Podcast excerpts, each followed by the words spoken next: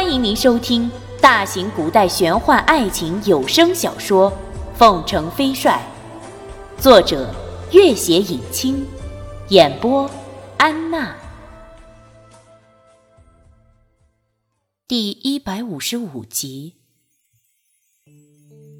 天地间的一切声音瞬间停止，时间凝固，一切都开始变得模模糊糊。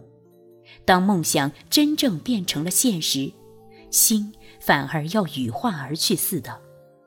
许久，君玉才从那种几乎令人窒息的温柔拥抱里抬起头来，却并不看那熟悉而陌生的人，而是看向门外茫茫的风雪。有许许多多的问题藏在心里，比如，当初火化时，他是如何死里逃生的？那朵火焰里飞出的花儿是哪里来的？他这三年又到了哪里，在忙些什么？他无数次想过，再见到他时一定要好好问明白这些问题。可是，等到真见面了，这些问题却一个也记不得了，脑海里只剩下了茫茫的一片空白。君玉。君玉，嗯，君玉，从现在开始，我永远都只是你一个人的。嗯，我知道。君玉，我听到大战的风声，半月前就赶回了西宁府。我今天去了军营，没见到你，我估计你会来到这里。嗯，是这样啊。君玉，我承诺了长老，要等到新的伯克多确立之后。唉，我几乎实在等不及了，来的也太晚了。我，嗯，我知道。他那样轻轻的叫着他的名字，他也轻轻的回答，感觉到那双手抚在自己脸上的温暖和柔情，君玉逐渐有些清醒过来。轻轻拉住了那只手，细细的看着，那双手上还隐隐有些蜈蚣样的淡淡的伤痕，至今都是很粗糙的感觉。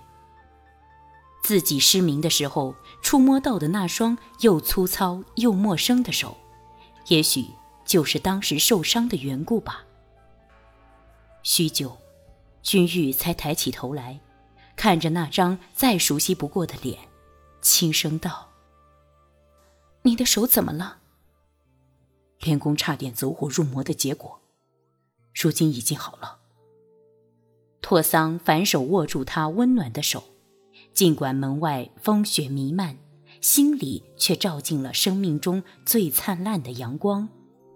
他凝视着他那样温柔而关切的目光，也知道他心中的疑问。君玉，你听过一种叫做火幻布的东西吗？火幻布。君玉知道，那是传说中西域来的一种著名的防火圣品。据说穿了这种火幻布，哪怕烈火焚身也丝毫无损。魏文帝曹丕曾将火幻布的消息视为奇谈怪论，并在典论中断言绝无此物。其子明帝登基，命人将这段记载刻在石上。明帝死后，少帝曹芳登基不到一个月，西域火患部突至。曹芳索性大会百官公卿，当殿试验，结果证明传言非虚，不得不派人将典论中有关火患部的断言刮销干净。这件事就成了当事人的一段笑谈。事实虽然证明火患部的存在，不过自魏以后。就绝迹朝野，慢慢的成为了一种传说。不想他们教中居然藏有这种圣物。当初我身受重伤，又患了重病，原本必无幸存之理。不过，之前我的定心术已经修炼到了第三层，因为勉强护住了最后一口残余之气。长老，他微笑道。长老就是那老的不能再老的老僧。君玉点点头。火幻布是和定心术一起藏于教中的。长老知道我曾修炼定心术，但是那时我已经只有心脉上的一点气息，根本不足以护体，所以长老就在火化前用火幻布包裹了我的全身。君玉想起老僧当时缠在拓桑身上那层密密实实的古怪皮子，想来正是火幻布。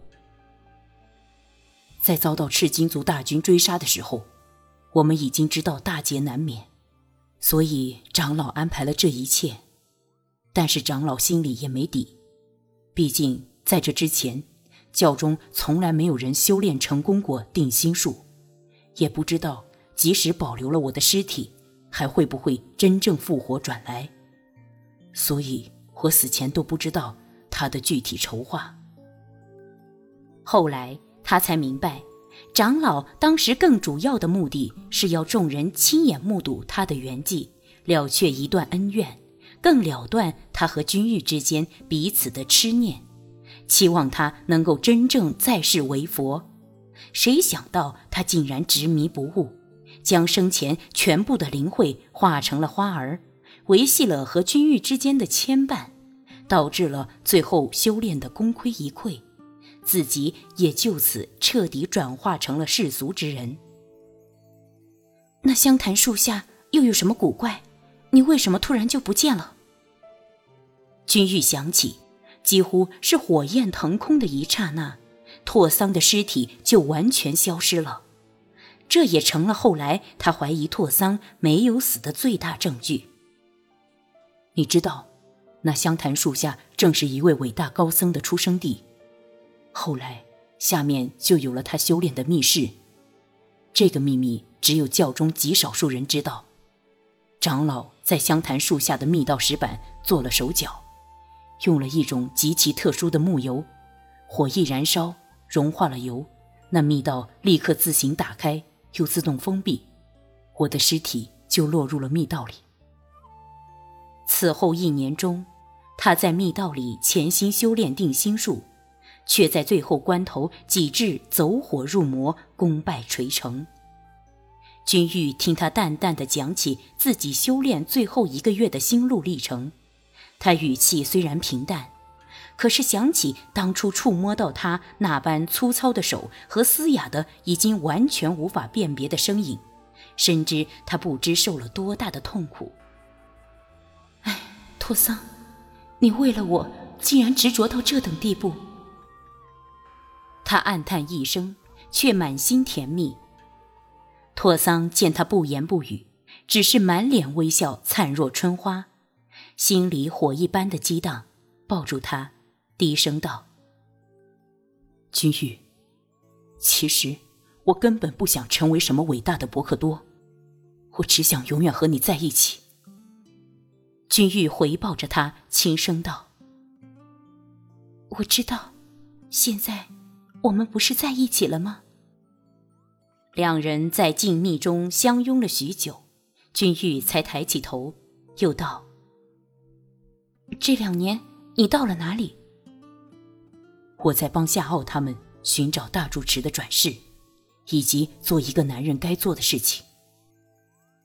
拓桑帮着夏奥他们的事情，君玉早已猜到，自然并不意外。他有点讶然的看着他。什么是男人该做的事情？拓桑的脸忽然红了一下，在他耳边轻声道：“我听说普通男人都要养家糊口、供养妻儿的，所以啊，我要学会一些谋生的手段，永远也不能让你饿着、冻着，对吧？”君玉也红了脸，微笑起来，低声道：“我不做元帅，不做寨主后。”也不愁没饭吃了，是不是？当然了。拓桑喟叹一声：“我第一次意识到这个责任，是在你失明的那段时间里。我忽然想到，如果当时你身上没有金子，那我岂不是只有眼睁睁的看着你受苦？以后我们长久的在一起，总不能躲到深山茹毛饮血的生活吧？那时，拓桑刚刚从修炼的密室里出来，时有好不容易找来的一些干粮和清水。君玉受伤眼瞎，需要照顾，需要营养，需要买药，并不是完全依靠野菜草药就可以过下去的。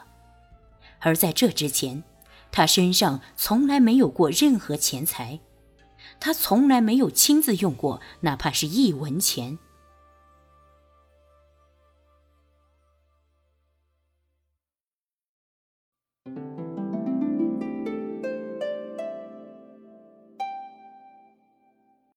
本集播讲完毕，感谢您的关注与收听。